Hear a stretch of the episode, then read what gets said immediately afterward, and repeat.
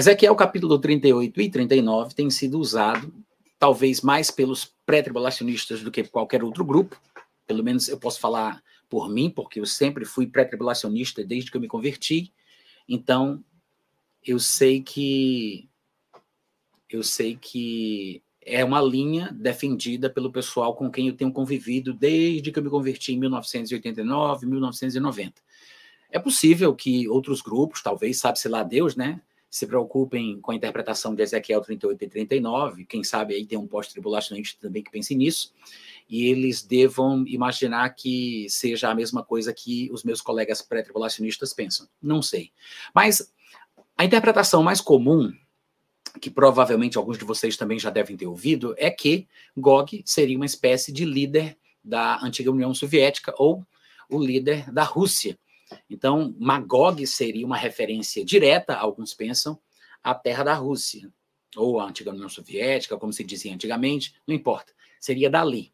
Agora, existem muitos erros em relação a essa interpretação, muitos, e são flagrantes. O próprio texto de Ezequiel 38 e 39, se for lido com atenção, você observa pelo próprio texto de que lugar ele está falando. Você não precisaria ir muito longe. Claro que olhar um mapa ajuda, conferir os comentaristas de pessoas talvez mais sábias do que, mais sábias do que nós também ajuda. É, é sempre bom fazer uma pesquisa, não custa nada. Eu acho que vale muito a pena esse tipo de exercício. Só que o próprio texto em si, quando lido com atenção, no caso aí de Ezequiel 38 e 39 pelo menos, ele é suficientemente claro, embora algumas coisas ainda possam ficar em abertos, mas ele é suficientemente claro para demonstrar que Rússia não poderia ser o lugar do qual Ezequiel 38 e 39 está falando, tá, gente? Então, esse desespero que tem surgido, é, claro, os pós-tribulacionistas torcem tossem pelo desespero. Eles acham que tudo vai ficar sempre de mal a pior. Não estou falando de pós-tribulacionistas neste momento, porque, afinal de contas, a crença comum do pós-tribulacionismo é que ele precisa passar pela tribulação, comer o pão que o diabo amassou, antes que ele possa dar um abraço em Jesus Cristo.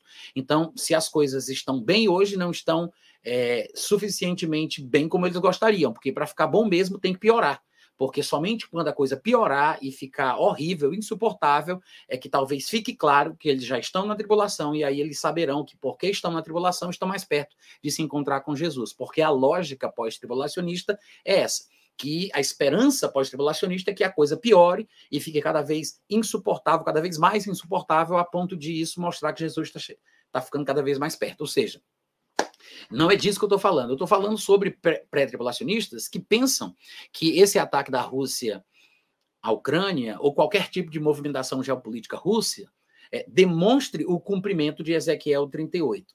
Mas, no meu ponto de vista, Ezequiel 38 não tem absolutamente nada, absolutamente nada a ver com qualquer movimentação geopolítica, militar, econômica da Rússia. Absolutamente nada. Eu não estou dizendo com isso que o acontecimento em questão não seja triste, não seja pesaroso, não gere compaixão em nosso coração, não faça a gente chorar e orar pelo povo que se mete em guerras, não somente pelo povo ucraniano, tá, gente? Eu estou falando também pelo povo russo, porque nem toda decisão tomada por um governo, não importa se o, o, o presidente, o primeiro-ministro, o estadista que lidera aquela nação é religioso, é cristão ou não, isso não interessa. O povo que faz parte da nação que aquele estadista toma as decisões acaba sofrendo em conjunto. Se ele entra numa guerra, obviamente que os cidadãos irão participar daquela guerra, mesmo quando não concordam. Eles acabam sendo intimados a entrar numa luta, às vezes desnecessária, irrelevante, totalmente egoísta, por motivações que nem sequer vale a pena mencionar. O fato é que todos sofrem, tanto o povo da Rússia quanto o povo da Ucrânia, no caso desse conflito aí específico que a gente está mencionando aqui, tá? E é, a despeito de qualquer coisa que a gente poderia dizer sobre o regime russo, sobre as atitudes de Vladimir Putin, sobre as questões políticas, econômicas e sociais envolvendo o totalitarismo é, tácito da Rússia, da antiga União Soviética, esta, não é, na verdade, a questão mais importante e principal que a gente deveria discutir com base em Ezequiel 38 tá? E eu sei que pode parecer estranho, embora muita gente boa, inteligente, muitos eruditos bíblicos, teólogos e pastores demonizem a Rússia por causa da sua herança teológica que vem dos Estados Unidos, embora seja muito comum a demonização da Rússia, é bem provável, e eu, e eu, sei que eu vou colocar uma pulga atrás da orelha de vocês com isso que eu vou dizer agora, e vai ser um pouco irresponsável, porque talvez eu não vá explicar muito, mas é bem provável que na época em que o anticristo estiver na Terra, que não é agora, tá? Isso vai acontecer depois do arrebatamento da igreja, mas é bem provável que na época em que o anticristo estiver na Terra, a Rússia seja um dos inimigos do anticristo. E, e eu não estou dizendo isso porque eu simpatize pela Rússia, mas porque existem textos bíblicos que parecem nos conduzir a essa interpretação, se forem levados ao pé da letra, interpretados de forma literal, a não ser, claro, quando é um texto alegórico, ilustrativo, figurativo, mas se o texto fala de coisas reais e literais, então o comum é que a gente interprete as coisas de forma literal. E esses textos, eles acabam nos levando a concluir que algum reino, alguma nação, ao norte do reino do anticristo o invadirá, não só ao norte, como também ao leste. Ou seja, ele sofrerá um ataque pelo flanco direito e pela retaguarda, usando aí termos militares que a gente costuma ouvir hoje em dia nos filmes. Mas o que eu quero mostrar com isso é que se a gente identificar a região da qual a Bíblia fala, que aponta para o reino do anticristo, isso significa que tem que ter gordura, tem que sobrar, tem que ter nação ao norte e ao leste dele que o ataque. Então, se a gente é, é, vai pensar em Ezequiel 38 e 39, seguindo a linha bíblica que eu acho mais coerente, a gente vai acabar chegando à conclusão que, em primeiro lugar, Gog e Magog não tem referência alguma à Rússia, e o próprio texto vai mostrar a respeito de que lugar ele está falando, e a gente vai chegar a outras conclusões secundárias, talvez menos relevantes, mas que nos mostram que as interpretações especulativas de hoje em dia são, no mínimo, é, absurdas. Tá? E o que eu acho que isso acaba fazendo é gerando preocupação, acaba gerando uma ansiedade muito grande no povo. Até mesmo pré-tribulacionistas ficam preocupados sem saber o que é está acontecendo, achando que os pregadores pré-tribulacionistas estão confirmando que a Terceira Guerra Mundial está começando.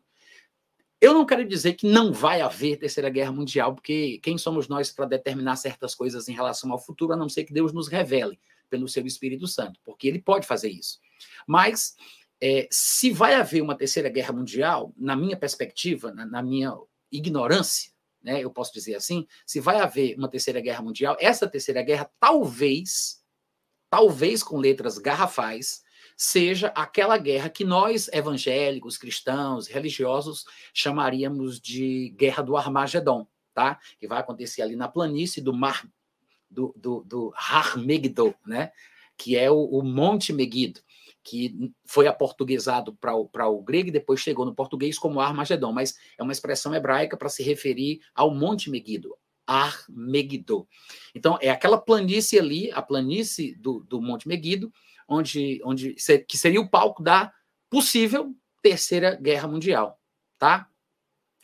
É, e isso, claramente, no meu ponto de vista, é, a igreja já teria sido retirada da terra há algum tempo. Mas Vamos ao texto de Ezequiel, capítulo 38. Eu não sei se vocês estão com a Bíblia de vocês aí, seria bem interessante que vocês pudessem acompanhar.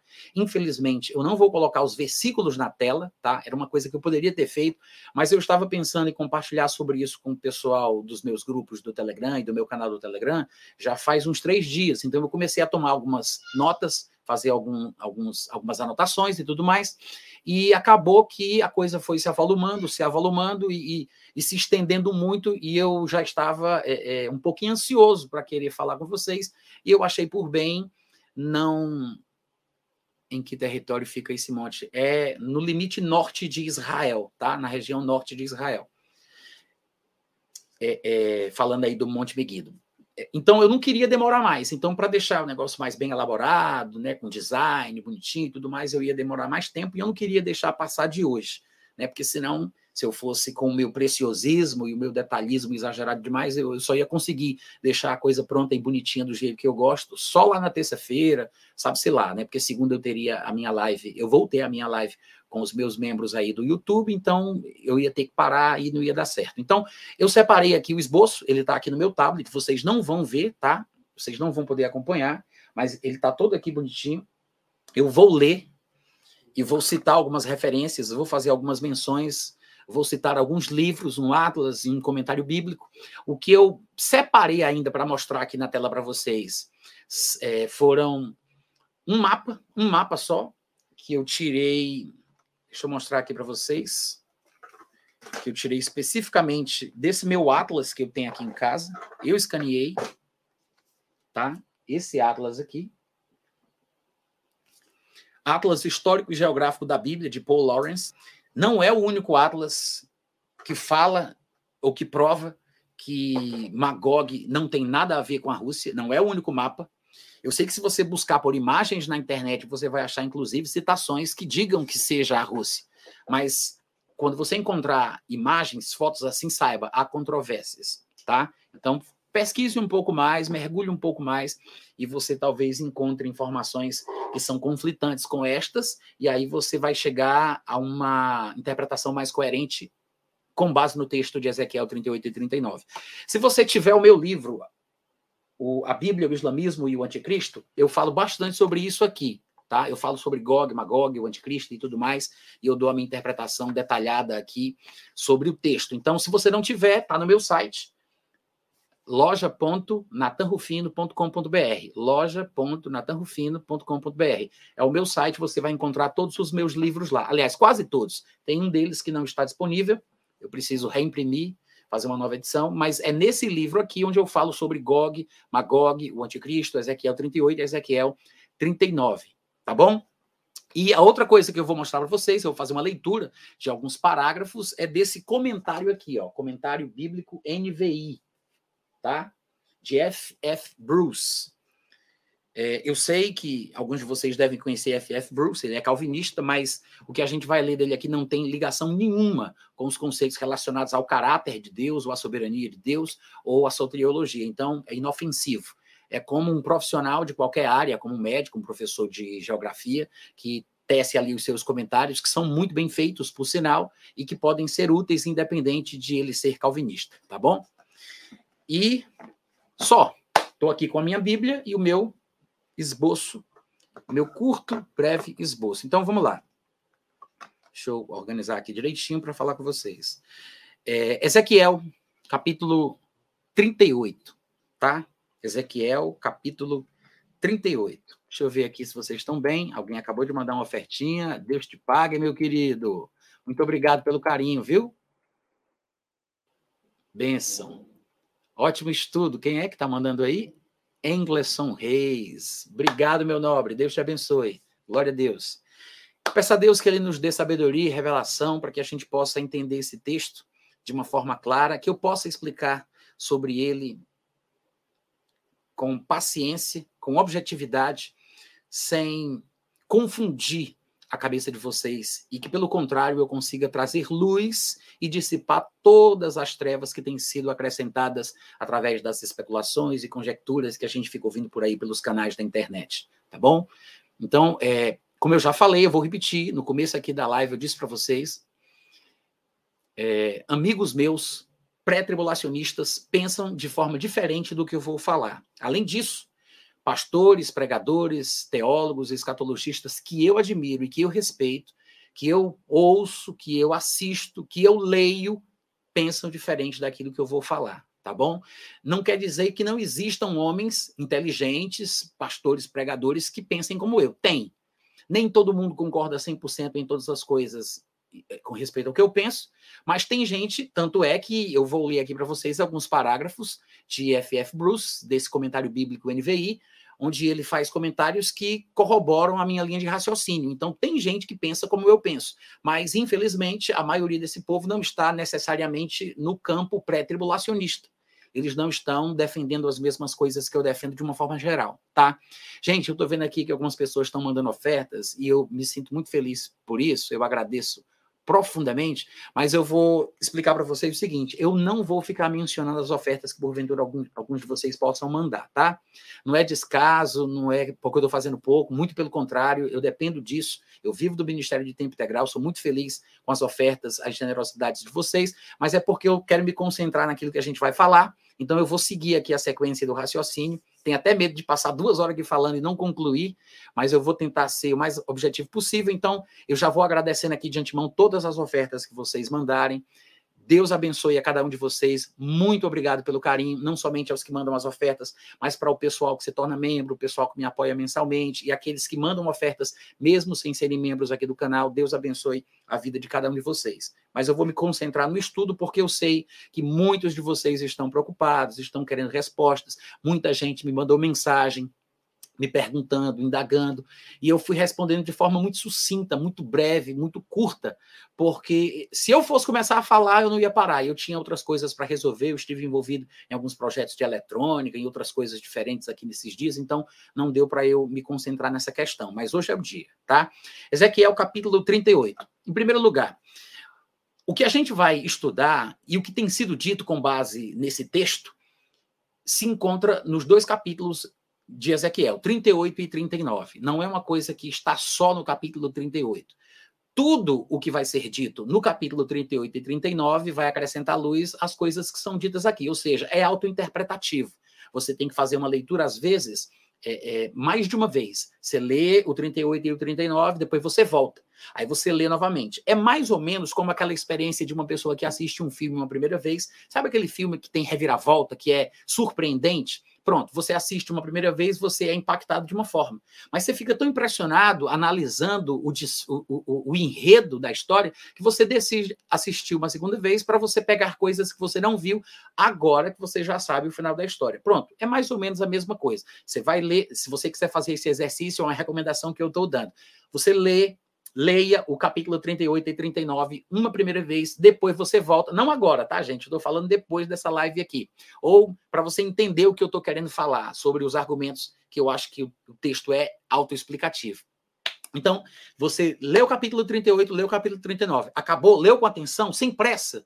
Não é para cumprir uma obrigação, não. Lê com calma, presta atenção nos detalhes, o máximo que você puder captar. Acabou, volta para o capítulo 38 de novo. Lê uma segunda vez. Eu tenho certeza que ao fazer isso, algumas questões vão, vão saltar aos seus olhos, porque algumas expressões vão se repetir.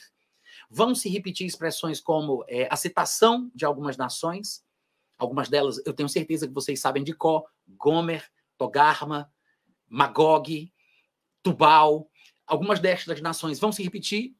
Além disso, outras expressões como muitos povos contigo vão se repetir por duas, três ou quatro vezes. A citação da nação de Israel vai se repetir cinco ou seis vezes, eu não sei exatamente de qual, quantas vezes cada coisa se repete. Mas você vai perceber que tem uma coisa recorrente. Tem um ponto ali que sempre, aliás, vários pontos aos quais o texto sempre volta. Ele fala aqui, aí daqui a pouco fala de novo. Ele fala aqui, aí depois fala de novo. É como se fossem recapitulações, usando palavras diferentes, mas com isso a gente vai ganhando segurança em relação à interpretação do que ele realmente está querendo falar. Porque o problema é que às vezes a gente não percebe isso, que ele gosta, o texto bíblico, né, Deus, o Espírito Santo, ele gosta de, de, de repetir ele, ele gosta de repetir. Eu, eu, a minha esposa acabou mandando aqui uma mensagem para mim dizendo que tem gente perguntando como é que pode contribuir com o meu ministério. Gente, todo vídeo meu no YouTube, embora é, é esteja livre, tem uma descrição com algumas instruções. Tem links, links para os meus livros, link para o meu site, link para o meu aplicativo, tem link para tudo que é coisa.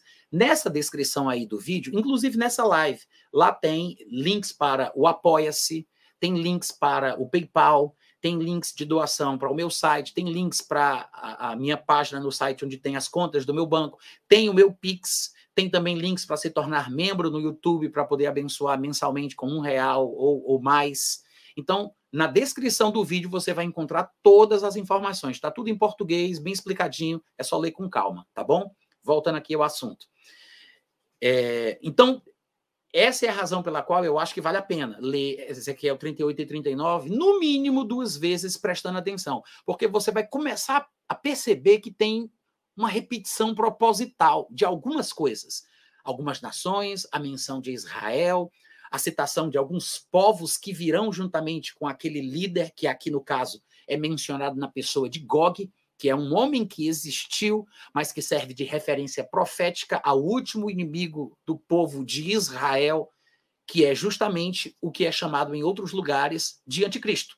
Ele tem muitos títulos, mas aqui, em Ezequiel 38 e 39, ele parece estar sendo chamado de Gog. Ou seja, é um homem cujo nome era Gog, pelo menos em português ficou para a gente como Gog, né? não interessa aí a, a, a, pronúncia do nome correto dele para o povo de fala hebraica, o interessante é que a gente saiba referenciar de quem a gente está falando. Então, para a gente, esse Gog é o homem a respeito do qual Ezequias, Ezequiel vai dar a profecia. Muitos profetas que falaram sobre homens maus, imperadores, regentes de impérios da sua época, eles se dirigiram a esses homens, mas as palavras dos profetas foram registradas na Bíblia porque elas não serviam apenas de alerta a respeito do que acontecia na ocasião. Muitas vezes são referências que se cumprem profeticamente uma segunda vez no futuro. É o que se gosta de chamar, é o que se costuma chamar no estudo da escatologia de dupla referência profética. É uma repetição, é uma coisa cíclica. Isso acontece novamente mais para frente. Inclusive, tem um debate muito conhecido entre os estudiosos de escatologia quanto ao texto de Daniel, capítulo 11, quando se fala daquele rei do norte, porque se fala algumas coisas sobre ele que todos os estudiosos acreditam ser uma referência precisa sobre Antíoco IV Epifânio. Mas de um determinado ponto em diante, no mesmo capítulo 11, se não me engano, é lá pelo versículo 35, ele parece começar a falar sobre o próprio anticristo, mas ele não, não muda a marcha.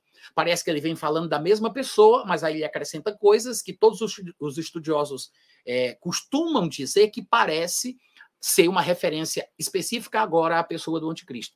E é por isso que muitos estudiosos acreditam que Antíoco IV Epifânio é talvez o, melhor tipo profético da pessoa do anticristo. Ou seja, ele seria a melhor figura do Antigo Testamento, das profecias bíblicas para a pessoa do anticristo. Não por acaso, vou fazer aqui um, um pequeno comentário, não por acaso, Antíoco IV Epifânio é descendente de Seleu, Seleuco, que criou uma espécie de império que nós conhecemos mais comumente como dinastia Seleucida, dinastia Seleucida que ficava em guerra constante com a dinastia Ptolomaica. A Ptolomaica é conhecido é conhecida na Bíblia como Reino do Sul, inclusive nesse texto de Daniel capítulo 11, ele menciona essa dinastia pelo nome de Reino do Sul, e a dinastia Seleucida é conhecida como Reino do Norte. O Reino do Sul ficava sediado ali no Egito e o Reino do Norte ficava na Síria, Síria, Turquia, aquela mesma região de sempre, onde também já esteve o antigo Império Assírio e tudo mais. Tudo acontece ali.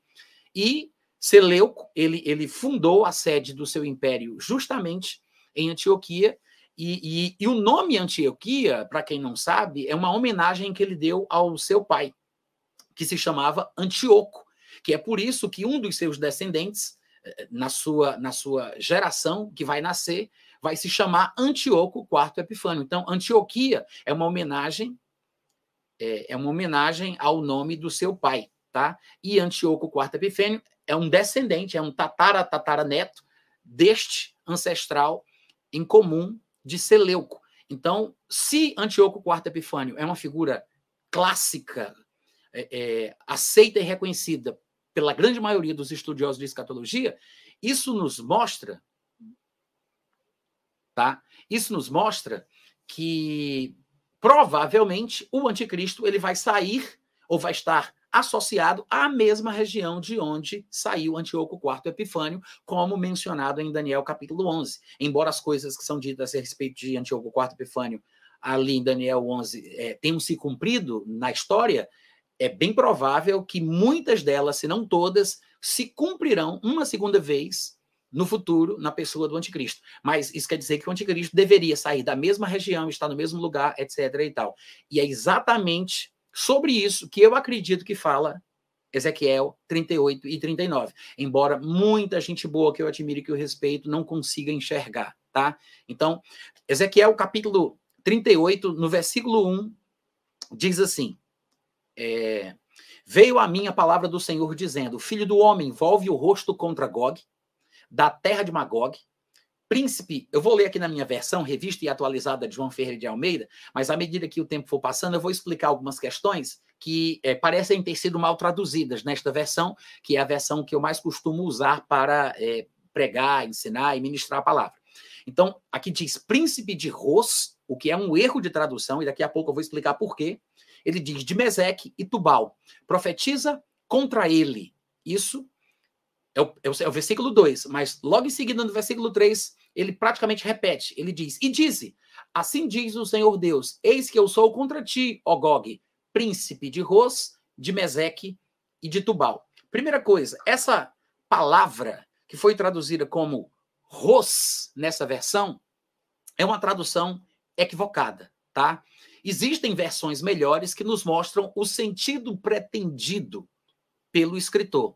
O texto foi escrito em hebraico, como vocês sabem, e a palavra que aqui foi transliterada, porque não é uma tradução, é uma tentativa de transliterar para o português a palavra hebraica, é a palavra Rosh. A palavra Rosh tem praticamente três vogais, a despeito dos sinais diacríticos, né, que fazem a vocalização do vocábulo, mas ela tem três consoantes, que é o Resh, o Aleph e o Shin, Rosh. Essa palavra, gente, ela é muito comum no Antigo Testamento. Alguns de nós que não sabemos hebraico já ouvimos essa palavra algumas vezes quando se fala um pouco da cultura judaica a respeito do Rosh Hashanah, por exemplo, né, que é uma espécie de ano novo. É o cabeça, é o dia que é o cabeça do ano, é o primeiro dia do ano, o ano mais santo, porque é o primeiro dia do ano. Então, o Rosh Hashanah, na verdade, é o primeiro dia do ano. É o dia mais importante, é o cabeça do ano. Então, essa palavra Rosh aqui é essa palavra. Ele não está falando sobre um lugar chamado Ros. Por que, que eu estou dizendo isso? Porque é com base, por incrível que pareça, é com base na semelhança da sonoridade desta palavra com a palavra Rússia, que as pessoas supõem que o texto esteja falando da Rússia. É, é a primeira razão pela qual as pessoas supõem. Claro, existem algumas outras coisas, algumas delas eu não vou tocar, tá? Mas as mais importantes eu vou abordar aqui. Mas uma das coisas que é mais dita a respeito do assunto é isso. Inclusive, quem argumenta em cima de Ezequiel 38 e 39 defendendo a Rússia como sendo a protagonista do texto em questão, diz que a própria Rússia já foi chamada de Rus antigamente. Há controvérsias a respeito desse assunto, pelo que parece, os Vikings era que se auto-intitulavam de Rus, R-U-S, quando estavam fora da sua terra, e futuramente a pequena Rússia, que veio a ser conhecida como Kiev, que é a capital da atual Ucrânia, era o lugar onde estavam estes homens que acabaram é, é, é, é, gerando ou dando origem a este lugar chamado de Rússia, porque na verdade a Rússia nasceu exatamente ali. Né? Claro que há toda uma história, a União Soviética, a queda da União Soviética, as separações de algumas regiões e tudo mais. Mas o que eu quero dizer aqui é o seguinte: a despeito de qualquer semelhança com termos modernos, palavras que possam estar associadas à Rússia, a gente tem que entender que quando esse texto foi escrito em hebraico, ele tinha um propósito e um objetivo. Sim, ele vai citar aqui terras, nações, povos que são descendentes dos três é, filhos de Noé que repovoaram o mundo. O mundo ele teve uma população mundial X, ela foi toda aniquilada por meio do dilúvio e houve um repovoamento da terra. E esse repovoamento ele veio através dos filhos de Noé, Sem, Cão e Jafé. E, e, e embora a, alguns destes povos sejam citados aqui pelo nome, nem nenhum momento, em nenhuma ocasião, a Rússia é citada. O povo acha que esta palavra que foi transliterada por Ros, o povo acha que esta é a menção direta à Rússia. Mas como se não bastasse, algumas pessoas inclusive vão um pouco mais longe e chegam a dizer que Mesec e Tubal, que aparecem aqui duas vezes no versículo 2 e no versículo 3, né? Aparecem mais vezes ao longo do, dos capítulos 38 e 39, mas aqui no começo da nossa leitura, eles aparecem no 2 e no 3. E as pessoas vão mais longe a ponto de dizerem que Mesec seria a cidade de Moscou e Tubal seria a cidade de Tobolsk. Ou seja, apelam para a semelhança da sonoridade das palavras Rosh, Mesek, Tubal, e aí acham que é Rússia, Moscou e Tobolsk. Gente, tenha paciência, né? Tudo bem, eu sei que é, assim, dá uma curiosidade, né? Gera um negócio, meu Deus, será? Mas Quando você vai pesquisar a fundo o assunto, você vê que esse tipo de argumentação não se sustenta, além das evidências internas do próprio capítulo 38 e 39 de Ezequiel, como eu disse, que a gente vai ver, que provam que não tem sentido nenhum, tá? A interpretação de que Rosh seria a Rússia. Não, ele não está falando da Rússia.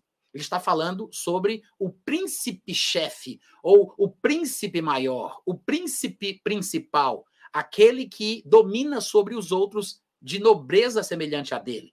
Então, uma versão melhor para estas passagens, para estes versículos 2 e versículo 3, uma versão melhor seria: Filho do homem, volve o rosto contra Gog, da terra de Magog, príncipe principal, príncipe-chefe. Eu acho que a versão corrigida, é, a, a, corrigida fiel, se eu não estiver enganado, eu acho que elas traduzem assim. Não tenho certeza absoluta, tá? Mas tem traduções que fazem versões melhores desta expressão. Então, o texto estaria dizendo: fala contra Gog, da terra de Magog, príncipe-chefe de Meseque e Tubal. E no versículo 3, eu sou contra ti, Gog, príncipe-chefe de Meseque e de Tubal. Em outras palavras, é como se houvesse, é como se Deus estivesse aqui proferindo por meio do profeta uma palavra de juízo contra uma região que é habitada por diferentes povos. Eles são vizinhos entre si, todos são liderados pelos seus príncipes, mas tem um príncipe-chefe, aquele príncipe que se destaca, aquele líder ao qual os outros reconhecem. É por isso que ele diz: esse homem, no caso, é Gog, e aí o profeta diz: Gog, príncipe-chefe de Meseque e Tubal. A questão aqui é interessante porque ele está falando sobre um líder de Meseque e de Tubal. Ele é líder de outros povos que vão ser mencionados, um deles é Gomer, Togarma, como a gente sabe que vai ser citado aqui no texto, mas aqui ele cita Meseque e Tubal. Então, uma pergunta válida para aqueles que realmente querem saber identificar corretamente, segundo o texto bíblico, onde se encontram tais nações, ou onde se encontravam estas nações, para que a gente possa saber a referência é, contemporânea para estas passagens, Revista e atualizada é Rússia. É igual a minha também, viu? É a que eu estou falando aqui. Mas eu estava mencionando uma possível melhor tradução nas versões corrigida e Almeida corrigida fiel, tá? Se eu não estiver enganado. Tá, então vamos lá. É... Ele está falando aqui sobre, é, sobre o príncipe-chefe de Príncipe e chefe. Tá bom, é, Eliette, obrigado aí pela dica, tá? Eu sabia que tinha alguma coisa parecida. Veja, é diferente da tradução que eu estou fazendo. Eu estou sugerindo príncipe-chefe, tirando esse conectivo i, tá? Não é príncipe e chefe, mas eu diria príncipe-chefe, tá? Príncipe-chefe de. Embora não seja uma diferença muito grande, príncipe e chefe, eu acho que príncipe-chefe de Meseque e Tubal seria ainda melhor. O fato é que ele está dizendo aqui que este Gog ele é príncipe e é chefe de Meseque e de Tubal. Antes da gente continuar, vamos só parar para pensar. Se fosse a Rússia, isso significaria que a Rússia seria chefe de Meseque e de príncipe que governa. Valeu, Ney. Obrigado. Show de bola. Interessante. Outra tradução aí melhor ainda, né? Que é como eu estou sugerindo aqui, mais perto do que eu estou sugerindo. Então, Vamos lá. É, se fosse a Rússia, se realmente fosse uma referência à Rússia, significaria que a Rússia era a líder. Gog seria o líder do povo de Meseque e do povo de Tubal. Só que a gente tem que saber onde é que estão Meseque e Tubal, para que a gente possa é, é, identificar de que lugar ele está falando, tá? E não querendo dar spoiler na minha pregação, mas já dando, gente, se vocês forem atrás, eu acho até que na internet, que é, um, que é, um, é uma terra sem dono, né? É uma terra de ninguém. Até na internet você vai encontrar arquivos soltos por aí, porque eu sei que na internet tem coisa boa e coisa ruim. Então, às vezes, acaba gerando confusão na cabeça do povo. Mas é, até na internet você vai achar alguns mapas mostrando que Meseque e Tubal ficam na Ásia Menor, que já foi chamada de Anatólia, que hoje nós reconhecemos como Turquia. Até na internet você acha mapas que mostram onde ficavam Meseque e Tubal. E a grande maioria dos mapas, não vou dizer todos, mas a grande maioria deles aponta para a Anatólia, para a Ásia Menor. O que quer dizer que esse príncipe chefe de Meseque e Tubal, ele tem que estar na mesma região. Então, ele seria um líder que governaria sobre os seus párias da região, seus os, os seus companheiros vizinhos, que são chefes de povoados, aldeias, nações, tribos que estão ali naquele mesmo lugar, mas ele é o príncipe-chefe daqueles que lá se encontram. Se fosse uma referência à Rússia, a Rússia, lá de onde ela se encontra, ela viria liderar Mesec e Tubal, que estão na Ásia Menor. Embora isso não fosse é, virtualmente impossível, eu acho que não é essa a referência que Ezequiel está querendo mencionar. Porque todos os que são mencionados aqui ao longo do texto, ou seja, Magog, Mesec, Tubal, Gomer, Togarma, todos estão em estão estavam na Anatólia, estavam na Ásia Menor. Tá? Então, esqueçam personagens, pessoas. Ah, é o é Erdogan, é não, sei, não, não é nada disso. O que a Bíblia faz é apontar para a região, ela aponta para o lugar, mas ela não cita nomes, tá? Mas, obviamente, pode ser qualquer um que lá esteja. Inclusive, gente, o fato de a Bíblia mostrar, como vocês vão ver, aqui em Ezequiel 38 e 39, que o lugar é a Ásia Menor e a Anatólia, você começa a perceber a repetição desta mesma declaração em diversos lugares, como por exemplo, lá em Apocalipse capítulo 13, quando vai falar sobre a aparência da besta. A aparência da besta é semelhante ao leopardo, tem pés de urso, tem boca de leão, mas a sua aparência, o que talvez esteja falando a respeito da sua identidade, é do leopardo. Todos concordam que o leopardo é um animal que é usado como figura para o reino da Grécia. Claro que aí a gente não está falando da Grécia no seu início, mas da Grécia no seu final, que é o momento histórico profético que vem ao caso para o nosso estudo. Em outras palavras, é, quando a Grécia se dividiu em, em, em, em, pedaços e os generais começaram a lutar entre si para ver quem herdaria o Império de Alexandre, e no final das contas acabou sobrando apenas duas divisões, o Reino do Norte e o Reino do Sul, e, e, Seleuco, e Seleuco e Ptolomeu ficaram brigando eternamente entre si, Reino do Norte e do Sul, essa é a divisão que importa. Porque o anticristo, ele é, na verdade, um dos. É, ele, é, ele é um dos que vai sair deste mesmo lugar, desta mesma região, que foi chamado por Daniel de Reino do Norte. Ou seja, é a mesma região de sempre, a, a mesma. A, a, o mesmo lugarzinho ali, né? Turquia, Síria, aquela partezinha ali, aquela, aquele lugar que já foi também a Síria e tudo mais. É o mesmo, é o mesmo domínio. A aparência da besta é do leopardo, que corresponde ao Império Grego em sua fase final, quando se dividiu em norte e em sul, e com a predominância do Reino do Norte, que, que é de onde sairá o anticristo. Ou de onde saiu, se a gente quiser apelar para a história, Antíoco IV Epifânio, que é o maior tipo do anticristo, segundo a interpretação de todos os escatologistas que falam sobre esse assunto. Então, olha só. Tá, então, é, Gog, ele é o príncipe-chefe, ele não é o príncipe de Ros, como se Ros fosse uma cidade, uma nação, um país, um lugar. Não, ele é o príncipe-chefe de Meseque e de Tubal. Mas ele não é chefe só de Meseque e Tubal. De fato, a própria palavra Magog, segundo dizem os estudiosos que estudam é, é, a, a, questão dos vernáculos, né? os filólogos que entendem do hebraico, do grego, das línguas originais, eles dizem que parece que Magog é uma referência linguística à terra de Gog. A própria palavra Magog, em hebraico, seria uma espécie de contração ou de expressão que significa, se fosse traduzida, porque no nosso caso aqui ela foi transliterada, mas dizem que se fosse traduzida seria a terra de Gog. É como se fosse a região na qual é, Gog predomina, onde ele manda. É ele que é o líder, é ele que é o chefe. Dentro dessa região existem alguns outros príncipes, líderes menores que, que, que, reinam e governam sobre as suas casas, né? Então, você vai observar a citação de Magog, Meseque, Tubal, Gomer e Togarma. Ezequiel 38, 2 fala sobre Magog, Meseque e Tubal. Ezequiel 39,6 fala: Meterei fogo em Magog e nos que habitam seguros nas terras do mar, e saberão que eu sou o Senhor.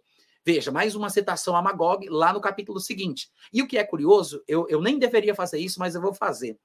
Observe que há um juízo que há de vir sobre a terra de Gog.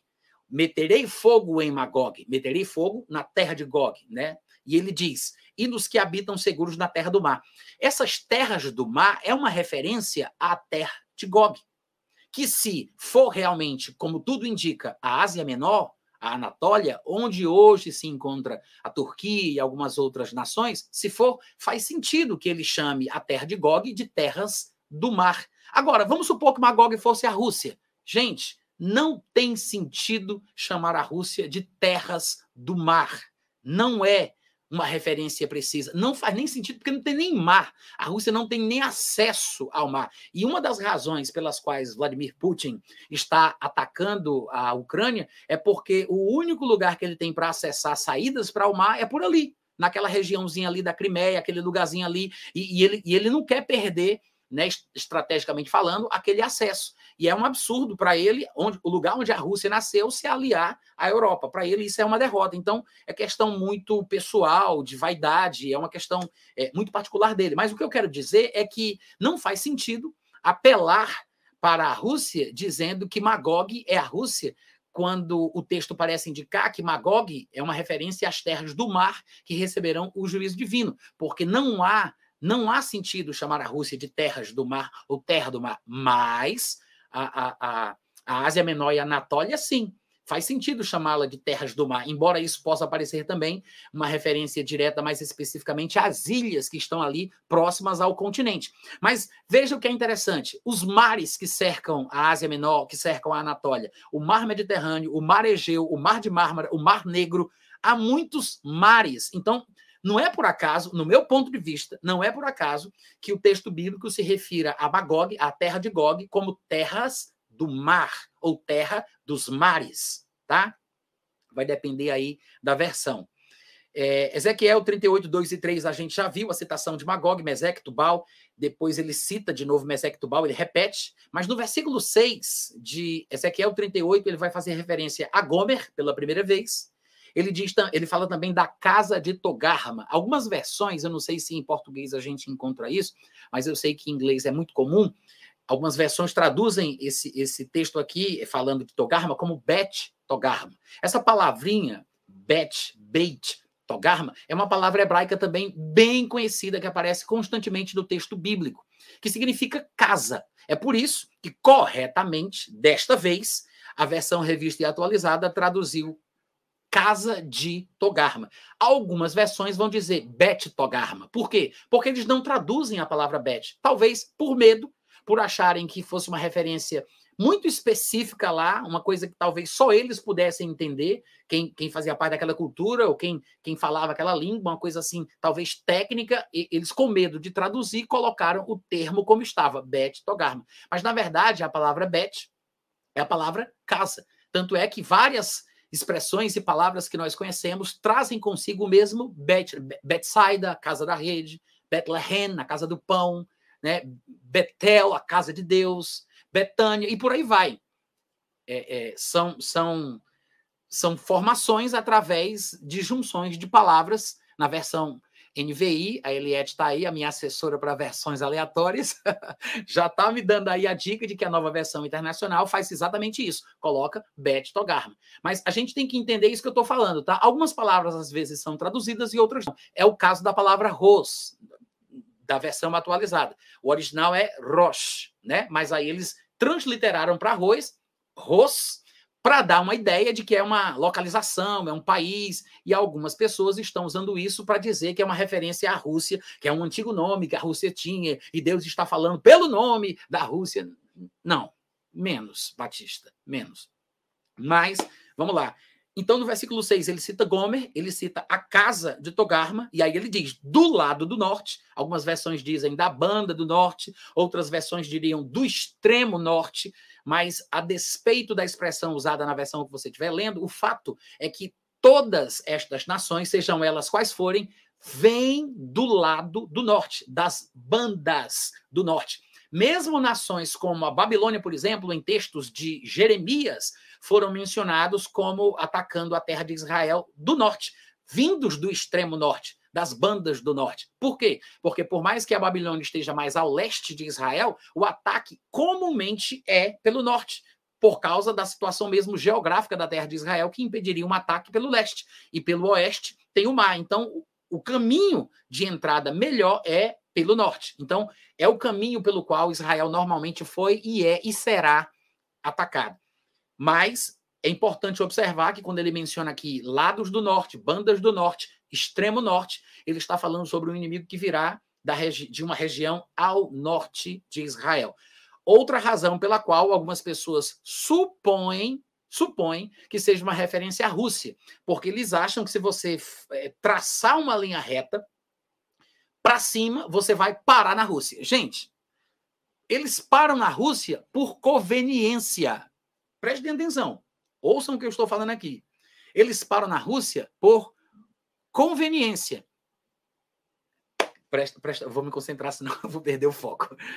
É, eles param na Rússia por conveniência. Por quê? Porque se é para interpretar ao pé da letra, porque há quem diga assim, não, até porque a gente tem que interpretar ao pé da letra. A minha versão diz que ele vai vir do extremo norte. Bom, se é para ir ao pé da letra, então por que, que você para na Rússia? Por que parar em Moscou? É pela influência. Gente, eu vou dar a resposta. É por causa da influência da teologia norte-americana. Claro que nós somos devedores aos Estados Unidos, porque tem semeado o evangelho em todo o mundo. E isso é muito bom, é uma benção. Mas, infelizmente, nós sabemos que a cultura americana ela está impregnada de questões militares e há, houve, há uma disputa é, é, quase eterna contra a União Soviética, contra a Rússia. Então, é muito comum que um teólogo norte-americano acabe demonizando, menos ou mais, a, a, a, nação russa. Então, é muito comum acabarem pegando a Rússia para colocar ela em algum lugar que a Bíblia aponte para um movimento perverso contra Israel ou contra outros povos. De alguma forma, o meu ponto de vista é que isso foi uma demonização da Rússia, demonizaram a Rússia, tentando colocar a Rússia nesta passagem, quando, na verdade, o texto está falando é sobre o anticristo, como a gente vai ver, tá? Mas, é, voltando ao assunto, porque eles dizem é o extremo norte, só que se for para seguir ao pé da letra, então você não pode parar na Rússia, não pode parar em Moscou. Continue seguindo.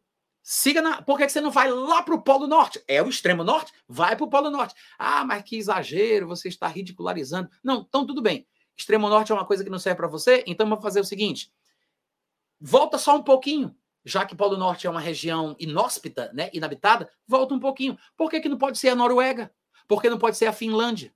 Por que não pode ser a, a, a Suécia? Por que, que tem que ser a Rússia? Porque a Noruega, a Finlândia, a Suécia estão ainda mais ao norte, ainda mais para cima, se é para levar isso como critério interpretativo fidedigno, né? Olha que tolice. Se é para. Não, é porque é o extremo norte, vai ao norte, vai para cima, vai para o extremo. Então vá para a Finlândia, vá para a Noruega, vá para a Suécia. Mas por que para na Rússia? Porque a Rússia é um player internacional importante, é uma, é uma, é uma potência mundial, porque é inimiga dos Estados Unidos, é um país que, que ganhou fama como sendo comunista, é um país totalitário, é um país que faz algumas injustiças contra a, a liberdade do povo. Então, é lógico que a Rússia é o melhor candidato. A pessoa elege a Rússia a uma posição que provavelmente não é a Bíblia que está dando a ela.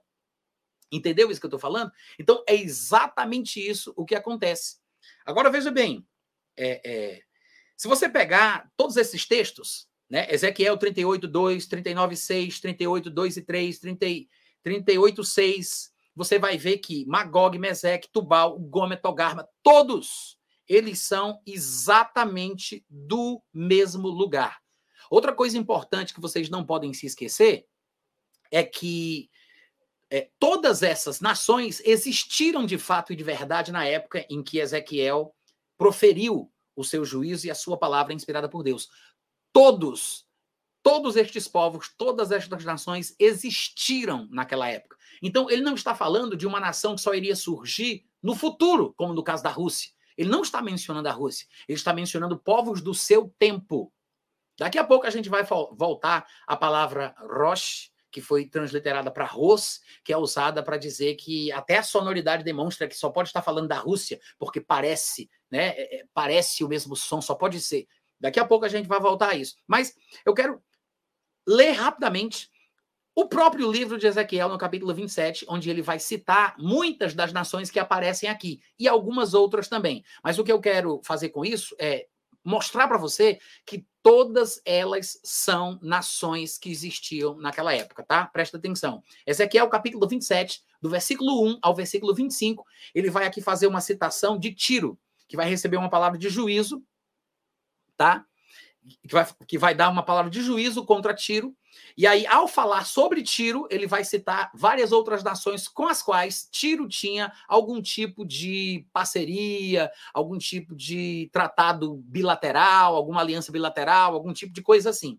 Então ele diz no versículo 2: Tu, pois, ó filho do homem, levanta lamentação sobre Tiro.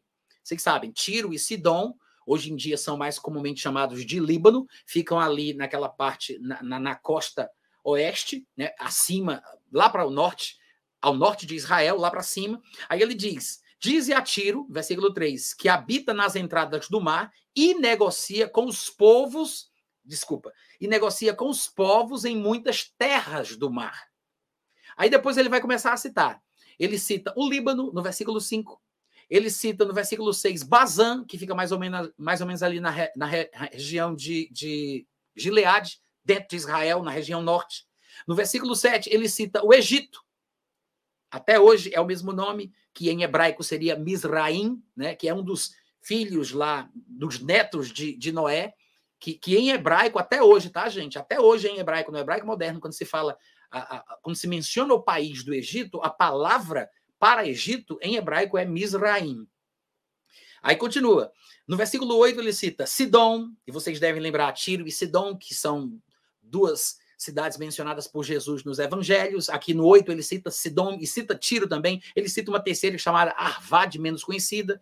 No versículo 10 ele vai dizer os persas, os lídios e os de Put. Ele não está falando dos de Putin, tá? É Put, não é Vladimir Putin, é P-U-T-E para os desavisados aí. Então ele diz: os persas, os lídios e os de Put.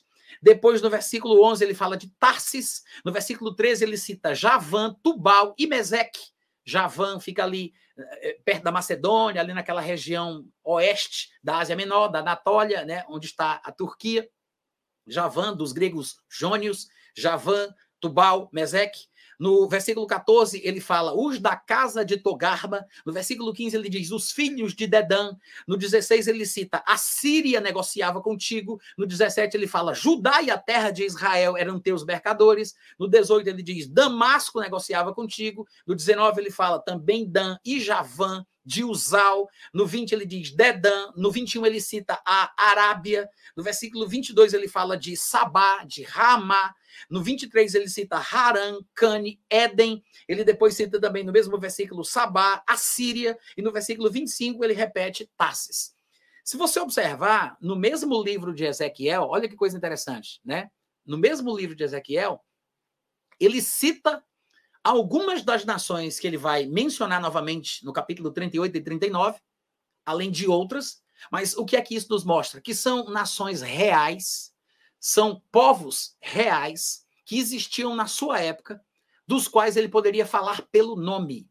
Ele não está falando da Rússia, ele está falando de lugares conhecidos. Outra coisa que é importante a gente perceber, quando a gente vai estudar o contexto histórico no qual estava Ezequiel, é que o extremo norte da terra habitada da sua época era a Anatólia, a Ásia Menor, que nós chamamos atualmente de Turquia. Então, se você for pensar em, em extremo norte, no sentido de limite habitado, você vai ter que parar na Anatólia, que é onde se encontravam estes povos, dos quais ele está fazendo referência aqui em Ezequiel 38.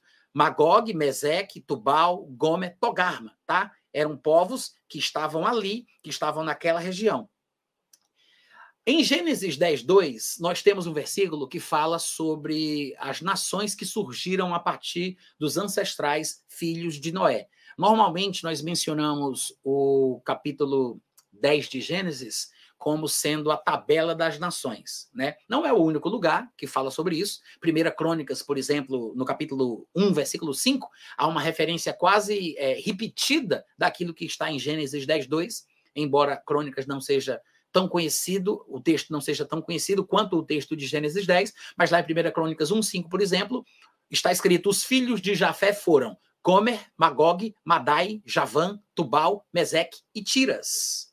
E veja que esse Madai aqui, segundo alguns estudiosos, eu estou dizendo o que eu li dos especialistas da área. Eles dizem que o povo Madai é, que o Madai, este ancestral, é, é o, o, patriarca dos Medos, que futuramente iam ser parceiros dos persas. com aquele império medo-persa que depois vai invadir Israel também. Então, Madai, segundo alguns estudiosos aí do assunto, seria o ancestral dos medos. Javan também fica na Ásia Menor, como vocês devem é, é, saber, mas a gente vai dar uma olhadinha no mapa daqui a pouco. Mas tirando é, é Madai, por exemplo, e Tiras, que está ali pertinho, fica mais para cima da Ásia Menor, mas todos os outros filhos de Jafé parecem, de comum acordo, terem se estabelecido na mesma região, no extremo norte da terra, na época em que Ezequiel vivia, que é a conhecida terra de Gog, porque ele era o príncipe-chefe de todas as outras casas que lá se encontravam. A casa de Gomer, a casa de, de de Togarma, a casa de Tubal, a casa de Meseque, ou seja, aldeias, povoados, nações que se aglomeraram ali no mesmo lugar, tá? Então vamos lá. Ele diz: os filhos de Jafé foram Gomer, é, é, Gomer, Gomer Magog, Madai, Javan, Tubal, Meseque e Tiras. E em Gênesis 10, 2 e 3, ele diz uma coisa parecida, que é o texto mais popular, chamado de Tabela das Nações. Ele diz assim: os filhos de Jafé são Gomer, Magog, Madai, Javan, Tubal, Meseque e Tiras, os mesmos nomes lá de 1 Crônicas, inclusive na mesma ordem. E no versículo 3 ele diz: os filhos de Gomer são. Aí ele acrescenta: Askenaz, Rifat e Togarma. Togarma vai ser citado em Ezequiel 38 e 39, mas Togarma, veja, era filho de um dos filhos de Jafé. Estava todo mundo por ali. Eles são citados pelo nome porque eles eram é, é, atores importantes na época de Ezequiel. Agora, vamos fazer o seguinte: eu quero fazer uma citação, eu quero fazer uma, uma citação, duas referências. Eu prometi a vocês que eu ia citar é, textos de dois livros. Um seria desse Atlas, que eu mencionei aqui, e o outro vai ser o comentário bíblico NVI, tá? Então, o seguinte: Primeiro, eu vou mostrar para vocês o mapa que eu separei desse atlas. Eu escaneei, marquei e coloquei aqui para mostrar para vocês, tá? Então vamos lá. É, primeiro, o atlas é esse aí que vai aparecer na tela. Deixa eu ver se apareceu. Ótimo, tá aí. Perfeito. Esse é o atlas. Nesse atlas, na página 18, quem quiser procurar é da SBB, tá, gente? É a segunda, a segunda edição, publicado pela editora Sociedade Bíblica Brasileira, no ano de 1993, de Paul Lawrence. Na página 18, eles falam exatamente assim. Porém, é possível datar a aparição de alguns povos no cenário da história mundial. Ele está falando das dificuldades de você conseguir identificar os povos mencionados no texto hum, por causa de questões históricas, arqueológicas e tudo mais. Mas aí ele diz: porém, é possível datar a aparição de alguns dos povos no cenário da história eh, mundial. Por exemplo, Mesec, que é um dos que aparece aí em Ezequiel 38, corresponde aos Mushik. Não sei nem se a pronúncia está certa, mas era uma tribo na Anatólia. Lembre-se, Anatólia é um outro nome para o mesmo lugar que também é chamado de Ásia Menor ou atualmente Turquia. Então ele diz: Mushik ou Mushik era uma tribo na Anatólia mencionada pela primeira vez em 1115 a.C. nos anais do rei assírio Tiglat-Pileser I. Tiglat-Pileser I. Então, isso quer dizer que nos achados arqueológicos desta época, de 1115 a.C., deste, é, é, estes anais deste rei assírio, tinha escrito uma menção a Meseque. Ou seja, é, a partir daí, eles podem concluir que Mesec estava muito provavelmente na região da Anatólia. No mesmo, no mesmo Atlas, eles dizem ainda o seguinte: Togarma é atestado em textos assírios de sua colônia em Kanesh, chamada hoje de Kultep, na região central da Turquia, destruída por volta de 1780 a.C. e reocupada séculos depois. Então, eu estou citando aqui para vocês duas frases que se encontram em parágrafos distintos deste mesmo Atlas que eu mostrei aí para vocês. Além disso, o Atlas, que está aí na tela, ele na página 18, se eu não estiver enganado, ele mostra esse mapa aí que vai aparecer na tela para vocês. Ok, já está aí. Então, se você observar, é um mapa que está colocando o foco ali no Oriente Médio, né? A gente pode ver aí a Península Arábica, mais ali para cima tem a entradinha, tem a parte norte da África, né? E Israel, aí vem a Ásia Menor. Se você observar a Ásia Menor, inclusive Tiras, está ali em cima, ó. Se você olhar ali é, em, em, termos militares, seria 11 horas, tá? Mais ou menos assim, tiras. Tá vendo que tem uma interrogação? Porque eles têm dúvidas se seria aí ou seria um pouquinho mais para mais cima, lá na, na Península Itálica. Tá vendo? Eles colocam tiras aqui ou aqui. Mas, se você observar, todos os outros mencionados em Ezequiel 38 e 39, segundo os estudiosos que compilaram este atlas, estão aí na Ásia Menor. Magog, o que está mais para cima na região norte, né? Aí, não, desculpa, Mesec, mais para cima na região norte, aí depois vem Magog, aí abaixo de Magog tem uma palavrinha ali que não é citada em Ezequiel, mais para a direita tem Tubal, um pouquinho mais para baixo tem Togarma. E ali, ó, se você observar, descendo um pouquinho mais ainda ali, debaixo de Togarma tem Assur, que é uma palavra para a Síria, tá, gente? Omadai, mais para lá, que seria o pai dos persas, né? Justamente na região ali onde teve a sede o Império Medo-Persa. Então você observa, esse não é o único mapa que faz isso, tá, gente? Não é o único mapa que faz isso. Só por curiosidade, outras palavras que mencionam outras nações que vão aparecer em Ezequiel 38 também se encontram aí no mapa. Se você observar ali na parte norte da, do continente africano, ali, ó, mar Mediterrâneo, vai descendo, vai descendo, aí tem o mar Mediterrâneo, aí na, na, linha de terra ali do continente africano, na parte norte, tem Put, tem uma interrogação, mas você observa que Put é colocado exatamente ali.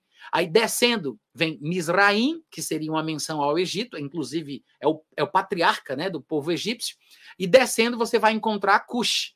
Em outras palavras, é, é, este, estas citações, Put, Cush, e, e, e outros nomes que aparecem ali em Ezequiel 38, como você pode ver, são nações é, que, que, surgiram, que, nas, que, que, foram geradas a partir dos patriarcas desses ancestrais é, descendentes de Noé, mais especificamente é, Sem, Cão e Jafé. Né? Você vê que a grande maioria aí mencionada são descendentes de Jafé, pelo menos estes da Ásia Menor, né? Mesec, Magog, Tubal e Togarma, tá? Outra coisa importante, é, eu não sei se você está vendo, eu vou até mostrar aqui, eu, vou, eu, eu, separei aqui uma imagem com, com essas cidades marcadas, para deixar mais claro, tá? Mesec, Magog, Tubal, Togarma. Você vai encontrar alguns desenhos de mapas aí, algumas ilustrações que vão colocar alguns destes aí, algumas destas nações, lá para a Rússia, porque a interpretação faz com que eles acabem chegando a esta conclusão. Mas é provável que a ideia que defende, a interpretação que defende Magog, Mesec, Tubal, Togarma, Gomer, todos estes aí na Ásia Menor, seja a mais coerente e a mais correta. Se encontra nesse Atlas, não é o único Atlas do mundo que faz isso, tá, gente? Não é o único livro que faz isso. Eu vou ler aqui para vocês também alguns textos deste comentário é, NVI, que está aí na tela aparecendo para vocês, do FF Bruce. Foi publicado pela editora Vida, a sua segunda edição, que é a que eu tenho, foi feita no ano de 2012 e o que eu vou ler se encontra nas páginas 804 e 805, tá? Presta atenção, é um texto relativamente longo, mas vale a pena a referência. Então, é, é outro livro, é outra editora, é outro autor, mas veja que, semelhantemente à interpretação de, de Lawrence, do Atlas que eu acabei de mencionar, o F.F. Bruce vai dizer o seguinte: logo depois de o povo de Israel ser trazido de volta à sua terra, ele é exposto a uma última ameaça. Isso é a interpretação dele em relação ao texto de Ezequiel 38. Ou seja, para ele, o texto está falando de uma futura última ameaça. Uma horda de agressores do norte do crescente fértil, que é uma referência direta à Mesopotâmia, aquela regiãozinha ali, tá? A invasão de Gog não pode ser identificada. Isso aqui já é outro parágrafo, ainda do mesmo comentário bíblico NVI. A invasão de Gog não pode ser identificada com nenhum evento histórico. Desculpa, a invasão de Gog não pode ser identificada com nenhum evento histórico. E a tentativa de interpretar o trecho com referência a Alexandre o Grande naufraga no fato incontestável de que Alexandre e suas tropas não encontraram seu fim nos montes de Israel, como Gog vai ter. Porque Gog invade Israel e ele tem o seu fim ali durante esta invasão. E algumas pessoas quiseram interpretar Gog como sendo Alexandre o Grande, e ele argumenta da seguinte forma que a gente acabou de ler. Não tem como ser Alexandre o Grande, porque esse trecho de Ezequiel 38 não se cumpriu na vida de Alexandre, ele não morreu nas terras de Israel. Depois, outro parágrafo, ele diz assim: Magog é alistado em Gênesis 10, 2 entre os filhos de Jafé, junto com Meseque e Tubal. E visto que a localização deles é conhecida, pelo que nos mostra Ezequiel 27, 13, inclusive a gente leu aqui parcialmente alguns versículos, algumas citações de Ezequiel 27. Então ele diz: visto que a localização deles, de Mesec Tubal, é conhecida e se apresenta em Ezequiel 27, Magog provavelmente estava na mesma área geral, talvez no oeste da Ásia Menor. Exatamente como o Atlas, é, é, que a gente mencionou, o mapa do Atlas mostra no oeste da Ásia Menor.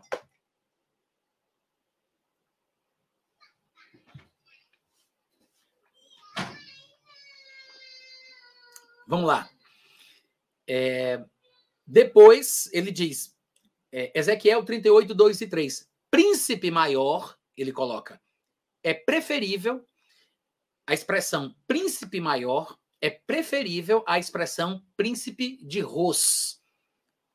É o mesmo argumento que eu defendi ainda há pouco. Ele está dizendo que uma tradução melhor para a expressão hebraica que se encontra lá seria príncipe maior. Eu sugeri príncipe-chefe. Ele diz que é preferível príncipe maior do que príncipe de Ros. Que príncipe de Ros complica os dados geográficos ao interpretar o hebraico Rosh, cabeça principal, como mais um nome de um lugar que não é identificado por ninguém. Aí depois ele comenta Pérsia, Etiópia e Líbia, que são nomes que aparecem aí no texto. Ele menciona Pérsia, Pérsia, Etiópia e Líbia. O autor tinha em mente grupos africanos claro, tirando aí a Pérsia. Ele, inclusive, sugere uma possível é, interpretação diferente da palavra que foi traduzida por Pérsia, dando a entender que poderia ser uma menção a uma outra nação africana. Então, seriam não apenas dois grupos africanos, mas três, mas isso não vem ao caso. Eu fiz aqui uma edição do parágrafo para ler apenas aquilo que nos interessa.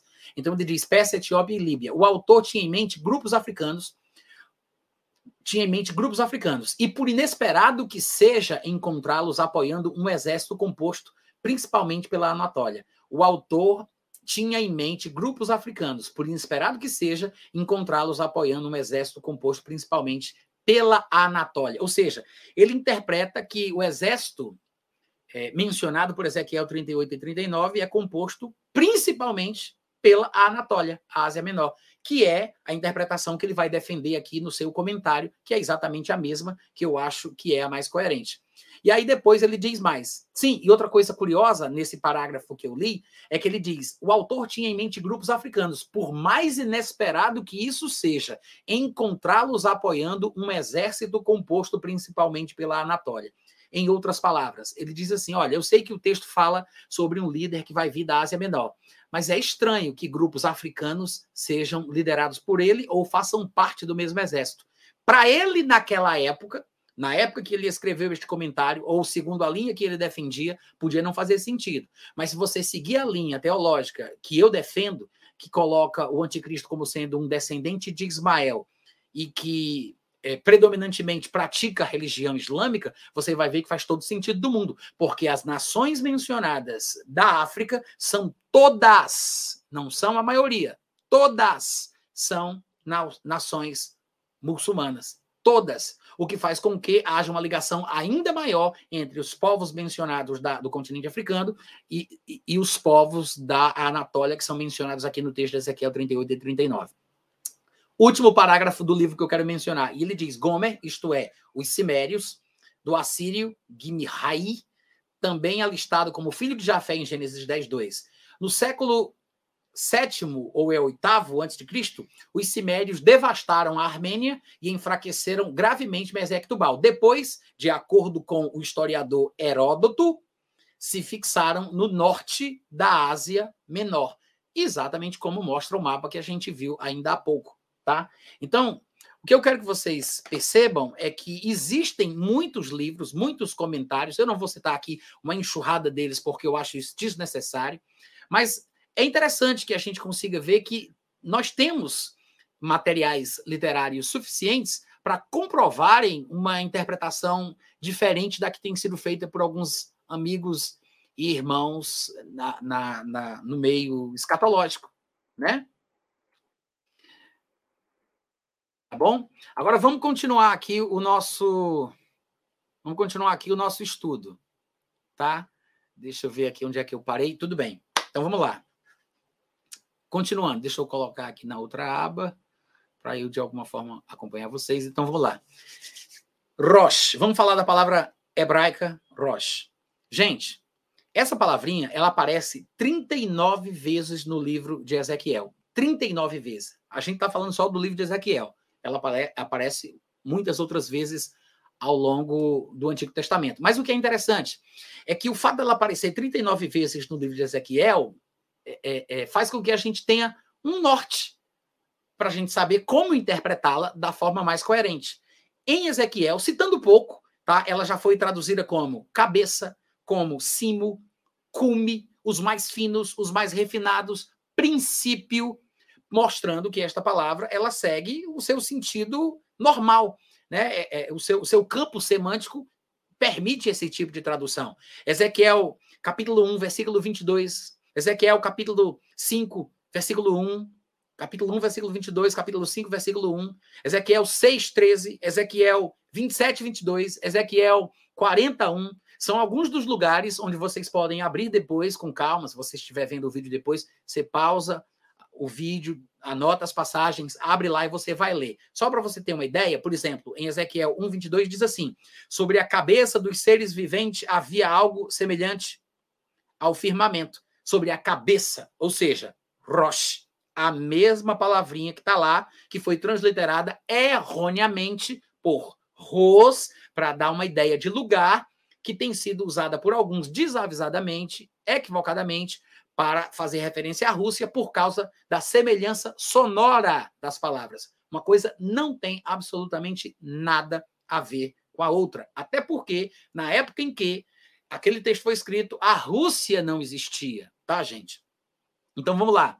O extremo norte da região habitada na época de Ezequiel era a Anatólia, a Ásia Menor que nós chamamos atualmente de, de Turquia. Lá em Ezequiel 6,13, outro exemplo, veja o que se diz. Então sabereis que eu sou o Senhor quando os seus mortos à espada jazerem no meio dos seus ídolos, em redor dos seus altares, em todo o outeiro alto, em todos os cimos dos montes, cimos, os, os cumes. Essa palavra aqui, cimos, é a mesma palavra rosh, traduzida corretamente por cimos. Lá em Ezequiel 27, 22 vai ser os mais finos, os mais refinados. Em Ezequiel 41, por exemplo, é traduzido como princípio. Diz assim: no 25 no vigésimo, é, no ano 25 do nosso exílio, no princípio do ano, Rosh Hashanah, tá? No princípio do ano, no começo do ano, no início do ano, o, o, cabe, o dia esse dia, que é o primeiro dia do ano, né? Que é o ano novo, esse dia é o, é o cabeça do ano, é o, é o principal, tá? Vamos lá. Obrigado, Salatiel, pela força aí, pela dica, falando para o pessoal curtir e tudo mais. Amém. Vocês já sabem tudo isso, né, gente? Na internet a gente tem que dar, é, interagir, né? Em se engajar para mostrar relevância, para que os algoritmos possam divulgar para outras pessoas, tanto agora como depois também. Mas obrigado aí pelo carinho de quem se preocupa com isso, tá? Eu raramente falo, mas eu sei que é importante. Então vamos lá. Essa palavra, gente, é, é, rocha, é uma palavra hebraica que é muito usada em todo o Antigo Testamento, significa chefe, cabeça, fonte, líder, cume, como vocês sabem, e inclusive é a expressão, está na expressão Rosh, Rosh Hashanah. Agora, tem outra expressãozinha que a gente conhece muito, mas que a gente talvez não saiba que a palavra Rosh também está nela.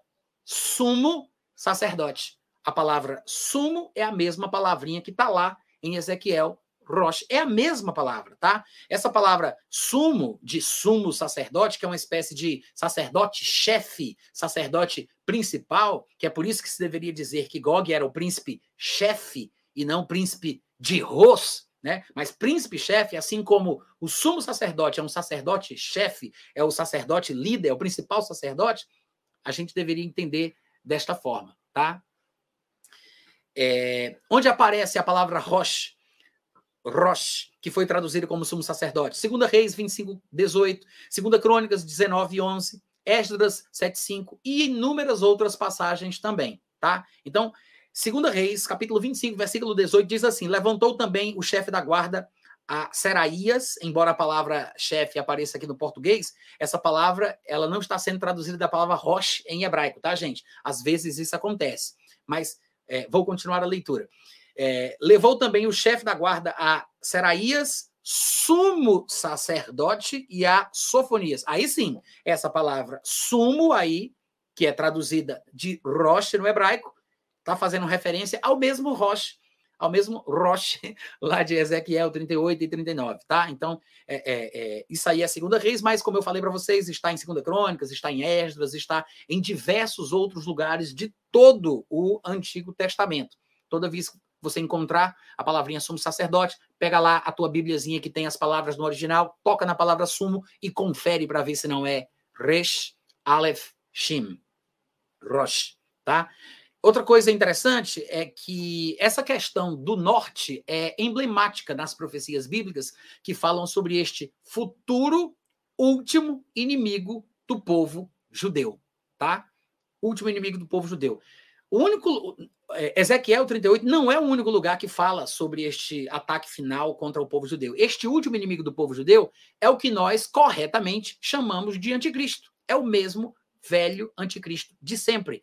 Agora, existem muitos lugares que apontam para este último ataque final, este último ataque deste último inimigo do povo hebreu, do povo de Israel, vindo do norte, tá? Um exemplo seria o próprio livro de Daniel. Se você conferir depois, você pode olhar, a gente não vai ler, mas lá em Ezequiel, capítulo 11, versículos 6, 7, 8, 11 e 13, e também o versículo 15, 40 e 41, Daniel 11, versículos 6, 7, 8, 11, 13, 15, 40 e 41 falam especificamente sobre o rei do norte ou o reino do norte.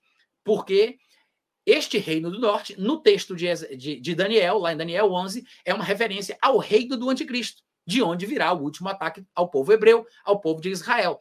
É exatamente do mesmo lugar, das bandas do norte, do extremo norte, mencionado no texto de Ezequiel. E daqui a pouquinho eu vou fazer um comentário que vai é, clarear ainda mais o entendimento de vocês, é, explicando por que, por que cargas d'água que os teólogos, escatologistas inventaram de colocar a Rússia no meio. Por que, que o pessoal começou a interpretar que Gog e Magog era uma menção à Rússia? Da onde surgiu isso? Daqui a pouquinho eu falo isso para vocês. Aguenta aí. Então vamos lá. É, inclusive, eu quero. Inclusive, eu quero citar aqui para vocês Daniel, capítulo 11, versículo 40 e 41, tá? Que é um dos textos lá daquele capítulo 11 de Daniel. Ele diz assim: No tempo do fim, o rei do sul lutará contra ele, e o rei do norte arremeterá, arremeterá contra ele com carros, cavaleiros e com muitos navios, e entrará nas suas terras e as inundará e passará. Aí no 41 ele disse: E entrará, o rei do norte, entrará também na terra gloriosa. Ou seja, ele está falando ali sobre a, as campanhas militares do anticristo ao longo do capítulo 11 de Daniel, e quando chega no versículo 40 e 41, falando sobre as suas conquistas, ele diz que ele também entrará na terra gloriosa. Ou seja, o rei do norte invadirá Israel. É aquilo que, que o Senhor Jesus Cristo falou lá em Mateus capítulo 24, versículo 15.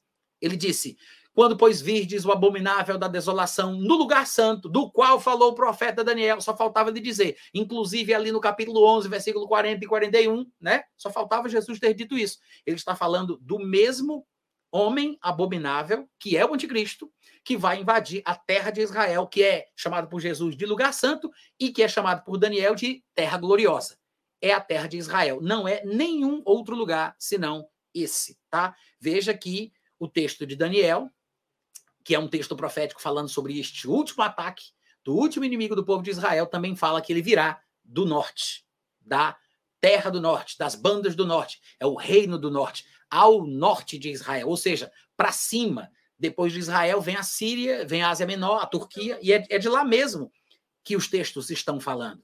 E Miqueias, capítulo 5, versículo 5, também fala exatamente sobre a mesma coisa. Vocês devem lembrar. No versículo 2 de Miqueias, capítulo 5, diz assim: E tu, Belém Efrata, pequena demais para figurar como grupo de milhares de Judá, de ti me sairá o que há de reinar em Israel. De quem ele está falando? Jesus, o Messias. Aí ele diz que há de reinar em Israel, cujas origens são desde os tempos antigos, desde os dias da eternidade. Portanto, o Senhor os entregará até o tempo em que até o tempo em que a a que está em dores tiver dado a luz. Então o restante de seus filhos voltará aos filhos de Israel. Ele se manterá firme e apacentará o povo na força do Senhor, na majestade do nome do Senhor seu Deus. Eles habitarão seguros, porque agora será ele engrandecido até aos confins da terra. Está falando de Jesus. São declarações proféticas de tempos distintos, mas veja o que é curioso: é que depois dele mencionar o nascimento de Jesus Cristo vindo de Belém, no versículo 5 ele diz: Ele será a nossa paz. Jesus será a paz dos judeus ele será a nossa paz. Quando a Síria vier sobre a nossa terra. A Síria, no caso aqui no livro de Malaquias, é uma referência ao mesmíssimo lugar, à mesmíssima região, ao norte de Israel, que está sendo mencionada por Ezequiel, é mencionada por Daniel, e agora está sendo falada aqui exatamente do mesmo jeito, quando a Síria vier à nossa terra e quando passar sobre os nossos palácios, levantaremos contra ela sete pastores e oito príncipes dentre os homens. E aí ele vai falar um pouco mais aqui algumas coisas, mas o que eu queria que você observasse é que é a mesma região ao norte de Israel, da qual profetas no plural, não é só Ezequiel, profetas no plural falaram que o último inimigo do povo judeu haveria de vir. Uma coisa importante que às vezes as pessoas não levam em consideração é que, se você olhar o texto de Ezequiel, eu não sei, eu não sei exatamente agora qual é o versículo, mas deixa eu olhar aqui rapidinho. Eu acho que não é o 39, não, é o 38. Se você olhar Ezequiel 38, tem uma declaração aqui, irmãos, que é uma pista da qual não se pode fugir. Se você tiver um pingo de juízo e bom senso, isso aqui é um checkmate em qualquer outro tipo de interpretação. Veja, vou só encontrar aqui o versículo 17. Ezequiel, capítulo 38, versículo 17. Eu acabei de mencionar que vários profetas mencionaram este último inimigo que virá contra o povo Israel. Citei alguns exemplos, não são os únicos, mas Jeremias, Zacarias, Outros profetas fazem menção a um inimigo que virá do norte para atacar a terra de Israel. Em algumas ocasiões, o oráculo profético proferido pelo profeta da ocasião está associado a um rei, a um príncipe, a uma pessoa que existiu. Mas, repetindo, é como uma referência profética para um futuro que vai se repetir, né? É uma dupla referência profética. Então, os nomes dos líderes, dos reis, dos governantes que são mencionados pelos profetas do Antigo Testamento mudam, mas você observa que há um padrão que se repete. E um dos padrões é a questão dele vir da terra ao norte de Israel. E talvez a citação mais específica de Miqueias 5:5 mostre que ele se refere à Síria, e nenhum outro lugar. Depois, em Daniel também, ele vai fazer ali. Ele, o livro de Daniel inteiro, do, do começo ao fim, ele põe uma ênfase na região, é, da, na região da dinastia Seleucida, que é a região, a, a divisão final do Império Grego. É o mesmo lugar da região do Império Assírio, ou seja, todos apontam para o mesmo lugar, para a mesma região.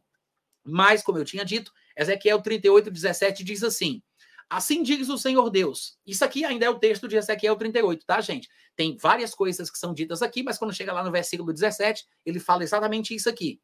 Assim diz o Senhor Deus: Vem cá, tu não és porventura aquele de quem eu disse antigamente, nos dias antigos, por intermédio dos meus servos, no plural, os profetas, no plural, de Israel, aos quais, no plural, então profetizaram durante anos, dizendo que eu te faria vir contra o meu povo, contra eles. Presta bem atenção nisso aqui, gente, tá? Isso aqui, isso aqui é um versículo chave, como alguns outros aqui do livro de. É, como do, do, capítulo 38 e 39 de Ezequiel. Ele disse: Rapaz, vem cá, tu não és aquele do qual eu falei por outros profetas, pelos meus servos, que antigamente profetizaram, que disseram que você iria vir contra o meu povo de Israel, tá aí. Agora eu faço a pergunta. Em que lugar você vai encontrar no Antigo Testamento um profeta falando de uma futura invasão da Rússia? Em que lugar? Em nenhum lugar você vai encontrar qualquer menção de um profeta falando de uma futura invasão da Rússia. E outra coisa, se ele está falando do mesmo homem, do mesmo inimigo que haveria de invadir a nação de Israel, ele tem que vir do mesmo lugar. Porque se Ezequiel 38, que é, é justamente aqui que a gente lê isso, quando o profeta diz: Tu és o mesmo do qual falou Jeremias, tu és o mesmo do qual falou Isaías, tu és o mesmo do qual falou Miqueias, tu, tu és o mesmo do qual falou todos os outros profetas. Isso quer dizer o seguinte: todos os outros devem estar falando do mesmo que vai vir do mesmo lugar. Então, se Ezequiel está falando do mesmo, como? Como ele pode vir da Rússia, gente, pelo amor de Deus? Se nenhum dos outros falou de um inimigo que viria da Rússia. Da onde surgiu essa doutrina que coloca a Rússia aqui nesse, nesse contexto? Da onde surgiu? Agora você vai entender. Sabe de onde surgiu? Porque a grande maioria dos escatologistas estudiosos de profecia, inclusive aqueles que eu mais amo, que eu mais admiro, que eu mais respeito, interpretam que o anticristo vai surgir na Itália ou em algum lugar da comunidade europeia. Porque a interpretação comum no, no meio pré-tribulacionista, pode ser que em outros meios também, mas eu falo daquilo que me é próprio. A, a, a interpretação comum do, do no pré-tribulacionismo é de que o anticristo ele vai surgir na Europa, né? Vai surgir na Europa. Então, o que é que acontece? Ora, se o anticristo vai vir da Europa, ou seja, esse é o argumento, o raciocínio, o, raciocínio dos pré-tribulacionistas que chegaram a esta conclusão. Da onde surgiu essa história? Se o anticristo tem que sair da Europa, como eles acham que a Bíblia ensina, e na verdade não é, mas como eles têm essa convicção absoluta, então Gog não pode ser o anticristo. Por quê? Porque está claro que o anticristo vem, como o texto explicitamente, flagrantemente revela, vem do norte de Israel. Então não pode ser o anticristo, porque o anticristo tem que vir da Europa.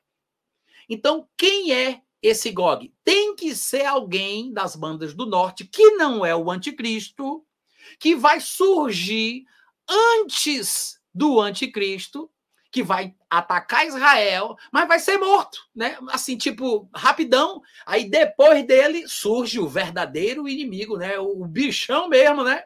Que é o último, que é o anticristo. É como se Gog fosse é, o, o, o, nível, o penúltimo nível no confronto contra o mal que Israel vai enfrentar. Aí depois dele vem o chefão, o nível hard, quando zero o jogo. Então primeiro vem Gog, aí depois vem o anticristo. Mas Infelizmente, os meus amigos pré-tribulacionistas que defendem esse argumento não prestaram atenção na arapuca que estavam se metendo quando chegaram a esta conclusão. Porque o próprio texto de Ezequiel 38 e 39 mostra que esse pensamento não pode ser defendido. Não faz sentido. Porque ele está falando. Obrigado, Ezequias. Deus te abençoe, queridão. Deus te pague, viu?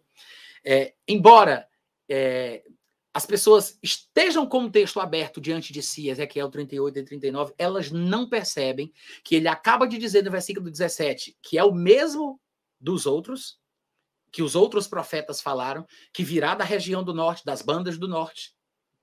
Do, ou seja, é o mesmo personagem, e óbvio, e óbvio, todos estavam falando do anticristo, então Gog só pode ser o anticristo, mas, como se não bastasse, um pouquinho mais para frente, no capítulo 39 de Ezequiel, que eu queria que você conferisse comigo, ele falando ainda sobre as mesmas questões, né?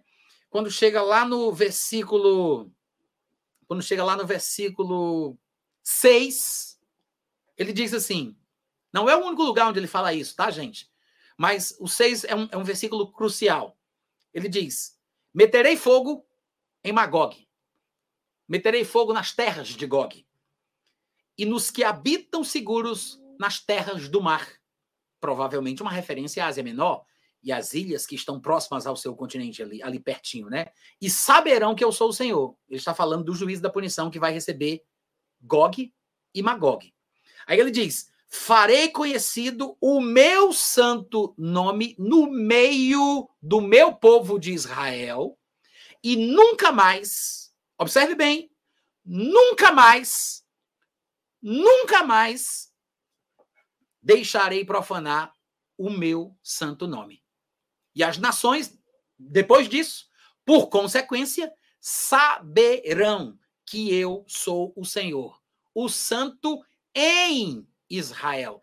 Pode ser que algumas versões que vocês estejam usando digam o santo de Israel, mas na verdade a expressão correta aqui é o santo em Israel. Em diversos outros lugares do Antigo Testamento você vai encontrar o santo de, mas em toda a Bíblia é o único lugar em que a expressão o santo em Israel aparece aqui, porque ele está fazendo uma menção provavelmente ele está fazendo uma menção à presença física de Jesus na terra de Israel. Quando ele vai descer do céu, colocar os seus pés no Monte das Oliveiras e ao vir, ele vai matar o anticristo com o sopro da sua boca. Preste bem atenção. O que é que isso aqui significa? Ele está falando que na vinda de Jesus, quando ele vier, quando ele voltar para estar presente em Israel fisicamente, ele vai matar o anticristo. E é exatamente o que ele está falando. Ele vai meter fogo na terra de Gog, ele vai punir, ele vai dar um fim a Gog e por causa da morte de Gog, Nunca mais o nome dele vai ser blasfemado na terra.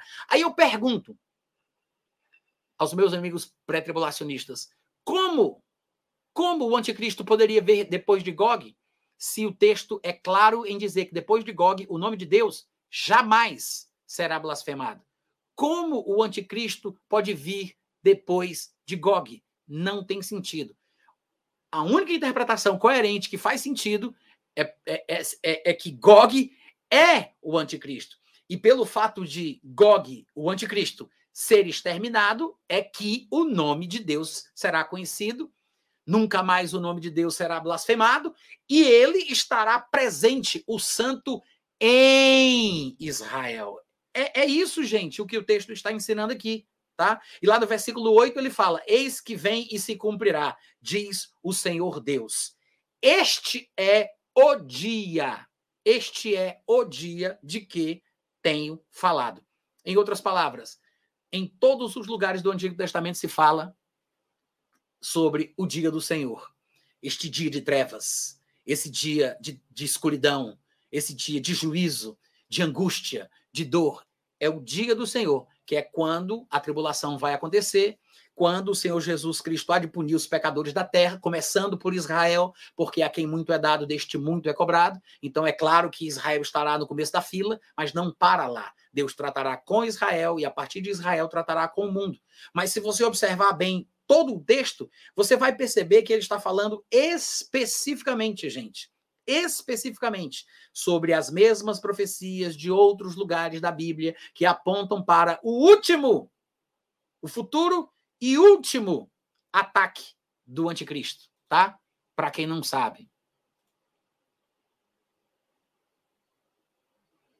Só um minutinho. Pronto. Nem sempre dá para eu ver quem está bagunçando aí, porque eu sei que às vezes eu estou falando e as pessoas estão conversando entre si no chat, mas quando eu vejo que vem alguém que vem só para tumultuar, aí eu bloqueio essa pessoa e nunca mais ela consegue falar numa live minha ou fazer algum comentário no meu canal né? Descanse em paz, em nome de Jesus. Mas vamos lá. Então, para concluir, se você é, é, prestar bem atenção, irmãos, Gog é o anticristo. Não pode ser outra pessoa. Porque no versículo 17 ele disse: Tu és o mesmo de quem eu falei por meio de todos os profetas. Não tem como ser outra pessoa. Né? Não tem como ser outra pessoa. Obrigado, Tiago. Fica alerta aí, rapaz. Vai metendo, vai metendo a, a navalha aí. aí no, no, e agora, no versículo que eu acabei de ler, ele diz que depois que Gog morrer, né, o que, é que vai acontecer? O nome de Deus nunca mais vai ser blasfemado. O mundo o conhecerá porque ele é o santo em Israel, porque Jesus estará presente na terra, porque é quando Jesus vier que ele vai matar com o sopro da sua boca o anticristo, Gog, que está sendo eliminado aqui no texto de Ezequiel 39. Não tem como ser, é, não tem como se interpretar de outra forma. Agora, para concluir, Veja que lá em Apocalipse, no capítulo 2, versículo 13, Jesus escreve, Jesus pede para que João escreva uma carta às igrejas da Ásia Menor, que é a Anatólia, que é o mesmo lugar, é o mesmo lugar do qual Ezequiel está falando, né? E aí ele diz, no versículo 13 do capítulo 2 de Apocalipse. Conheço o lugar em que habitas. Onde está o trono de Satanás? Jesus disse: Eu conheço o lugar. Eu conheço o lugar. Ele está fazendo uma menção aqui a Pérgamo, que fica na costa oeste da é, na costa oeste da Turquia, né, da, da Ásia Menor, tá? Então ele diz: Eu conheço o lugar onde tu habitas, que é onde está o trono de Satanás, na Ásia Menor. Presta atenção. Aí depois, no capítulo 13, versículo 2, ele diz: A besta que vi era semelhante ao leopardo. Leopardo, uma menção talvez à Grécia, que no caso aqui é o seu estado final na região norte da dinastia Seleucida, que é exatamente no mesmo lugar, ali na Síria, ali na região do Império Assírio, que inclui a Turquia. Aí ele diz: a besta que vi era semelhante ao leopardo. Sim, tinha pés de urso, tinha boca de leão. E o dragão deu o seu poder para ela, o seu trono e grande autoridade. No versículo 13 do capítulo 2 de Apocalipse, eu acabei de ler, eu acabei de ler Jesus dizendo: eu sei o lugar onde tu estás. Eu conheço esse lugar aí, igreja de Pérgamo, igreja da costa oeste da Turquia. Esse lugar é onde está o trono, o trono de Satanás. Aí ele vai e diz, no versículo 2 do capítulo 13, que é o que eu acabei de ler, ele diz: O dragão, que é Satanás, deu o seu trono à besta. Gente, pelo amor de Deus. Qual é a dificuldade de entender isso? Se a Bíblia diz que o trono de Satanás está na Turquia, e depois esse dragão, esse Satanás, vai dar o seu trono à besta, onde vai ser o trono da besta, criatura? Onde? É o mesmo lugar, ao norte de Israel, de onde virá o último inimigo, do qual todos os profetas falaram e está sendo ecoado no texto de Ezequiel 38 e 39, tá? E aí, em Apocalipse 16, 10, ele diz: derramou o quinto anjo a sua taça sobre o trono da besta. 2,13 fala do trono na Turquia, 13,2 fala que Satanás dá esse trono para a besta, e por causa disso, lá em 16, Apocalipse 16, 10, diz que uma das taças vai trazer juízo, fogo sobre o trono da besta na Turquia, na Ásia Menor. Você não acha isso aqui Deixa eu continuar a leitura. A sua taça sobre o trono da besta, cujo reino se tornou em trevas, e os homens que lá estavam, que faziam parte do seu reino, remordiam a língua por causa da dor que sentiam. Você não acha isso aqui parecido com aquilo que a gente leu lá em Ezequiel 39, 6, não? Meterei fogo em Magog, na terra de Gog, nas terras do mar. Rússia tem mar? Não tem. Rússia não é o anticristo. E nem é Gog que é o anticristo. Não, não tem sentido. Não se encaixa, tá, gente? E aí, algumas pessoas dizem assim, Natan, mas por que que lá no final do milênio se fala de Gog e Magog num último levante? Bom, estes provavelmente serão descendentes dos antepassados que compunham a terra de Gog, da região ali, de Magog, né? É, é como se fossem os remanescentes, os descendentes que não conheceram o período antes do milênio, provavelmente nascerão no milênio, porque a Bíblia mostra que algumas das nações que virão contra Israel neste ataque do anticristo, nesta coalizão de nações, algumas destas nações é, é, se salvarão e permanecerão no milênio. O Egito mesmo é citado pelo nome, e o Egito também é citado como um dos, dos, dos, dos parceiros do anticristo atacando a terra de Israel, mas o, o Egito está sendo citado lá no milênio.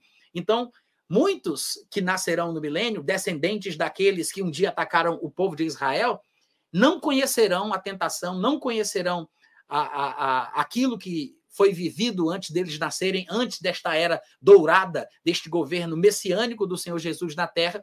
E depois de mil anos, Satanás será solto e alguns destes provavelmente se levantarão contra o Deus Todo-Poderoso. Mas não vai ser uma guerra nem nada, apenas um último, é, uma última rebeldia humana pela inspiração vinda de Satanás, que será solto momentaneamente no final do milênio, tá?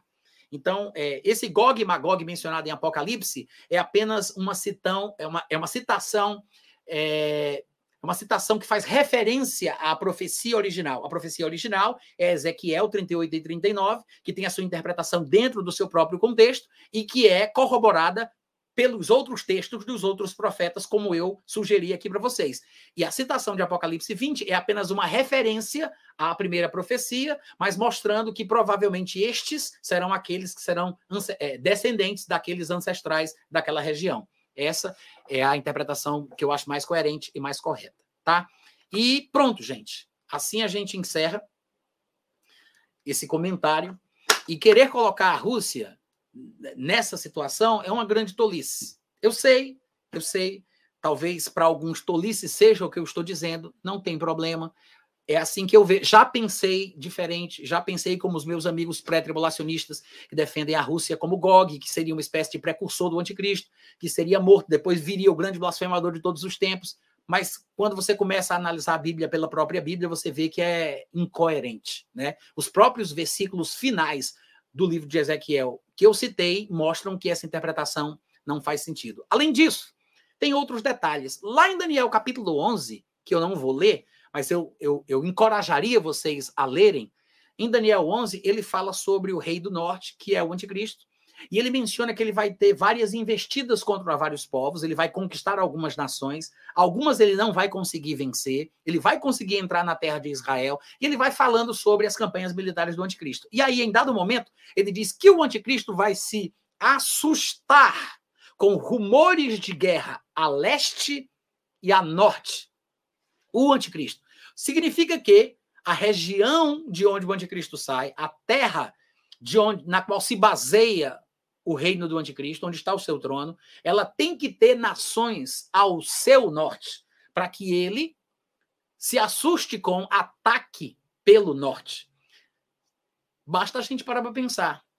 Se o anticristo realmente vai estar sediado na região da Anatólia, na Ásia Menor, na atual Turquia, faz sentido que, é, que nações além ao norte da Turquia, da Ásia Menor, o ataque.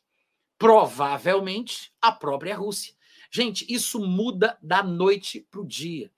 Essas, esses conchavos geopolíticos, eles mudam demais. A gente se esquece fácil, mas até pouco tempo atrás quase tinha uma terceira guerra mundial entre a Turquia e a Rússia. Vocês se esqueceram que a Rússia é, é, teve dois aviões abatidos pela Turquia quando invadiu o espaço aéreo da Turquia e era um bafafá, a, a internet, todo mundo em polvorosa, os, os pós-tribulacionistas de plantão fazendo vídeos e todo mundo dizendo. Vocês se esqueceram, foi recente. Faz poucos anos isso aconteceu. Agora, da mesma forma. E quando Israel invadiu Gaza? E quando aconteceu isso e aquilo? E quando Israel foi bombardeado? Gente, isso muda o tempo todo. Não se assuste com o que está acontecendo. É triste, é feio, a gente tem que orar. É, pode degringolar e, e criar uma bola de neve e, e, se transformar numa coisa ainda maior na escalada. Eu sei, eu sei. Isso acontece. Mas não tente interpretar os textos da Bíblia através dos jornais da televisão, das, das notícias. Argumentos geopolíticos são legais, eu curto bastante, é legal, ponto. Mas não misture as coisas. Bíblia com Bíblia, notícia com, com notícia. Uma coisa não tem nada a ver com a outra. Então, cuidado com essas. Eu sei que na internet o que chama atenção é o que está acontecendo no momento. Então, a, a... eu me lembro na época que, que as torres gêmeas foram derrubadas o que o pessoal mais falava era de cumprimento das profecias, falando da, da Bíblia, o pessoal citava inclusive aquele texto lá de Daniel, capítulo meu Deus, capítulo 8, talvez, que fala daquele. Era o bode que vinha voando sem tocar o chão, não sei o quê, uma ponta mais alta do que a outra. O pessoal dizia que aquilo era uma passagem que estava se referindo ao ataque às Torres Gêmeas. Então, gente, cuidado, cuidado, tá? É, é, vão com calma, vão com calma. Esse vídeo vai ficar no YouTube, sim, vai ficar no Facebook, vai ficar no Twitter, vai ficar em todos os cantos para os quais eu estou enviando agora esse, esse nesse momento dessa live, tá bom? É, e eu vou começar a encerrar dizendo que eu peço desculpa caso eu não tenha lido nada do que vocês falaram, ou, ou muito pouco, porque não dei atenção, o objetivo aqui era outro. De vez em quando eu entro aleatoriamente para bater papo, conversar, brincar, responder. Mas hoje eu queria trazer essa explicação. Eu espero que seja útil nos estudos de vocês Se não é o que você pensa, não é o que você acha, tudo bem, não tem problema, continuamos amigos e você vive a sua vida e eu vivo a minha. Mas fica aí registrado. Quem quiser estudar, quem quiser considerar, quem quiser analisar, vai, vai fazer muito bem para a sua própria vida, tá? Muito obrigado pelo carinho, pelas ofertas, pelo pessoal aí que mandou uma, uns, uns, umas ofertinhas durante a live, né? Vocês são uma bênção. Deus pague a cada um pela, pela bondade, generosidade e tudo mais, tá? Muito obrigado pelo carinho. Até a próxima. Daqui a pouco a gente volta.